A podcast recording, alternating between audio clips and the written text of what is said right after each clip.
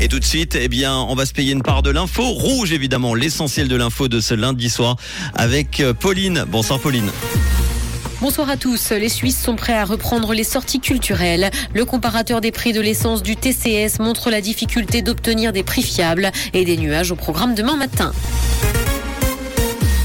Les Suisses sont prêts à reprendre les sorties culturelles. Une enquête montre que deux tiers des Helvètes sont même prêts à les reprendre sans réserve. Le dernier tiers a encore quelques réticences à cause du coronavirus. Près de la moitié des personnes interrogées indiquent par ailleurs avoir pris l'habitude de rester à la maison et fréquentent donc aujourd'hui moins souvent les institutions culturelles.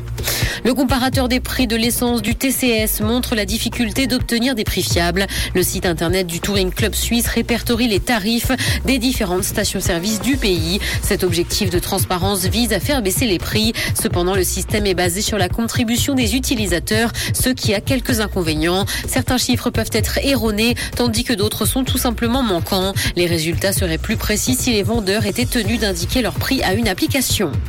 Des polices d'assurance contre les cyberattaques d'entreprise. Elles sont de plus en plus utilisées par les sociétés pour s'assurer contre ce risque. En cas de cyberextorsion, certaines assurances prennent carrément en charge le paiement du prix de la rançon.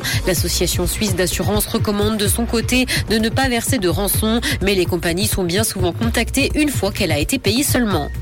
Dans l'actualité internationale, le Qatar et la FIFA sont les grands vainqueurs du bilan non sportif de la Coupe du Monde. Du point de vue de l'organisation, c'est une réussite et le pays hôte semble avoir gagné son pari en termes de rayonnement. Il a d'ailleurs réussi à associer son image à Lionel Messi. De son côté, la FIFA sort renforcée de la compétition et ce malgré les polémiques et la critique.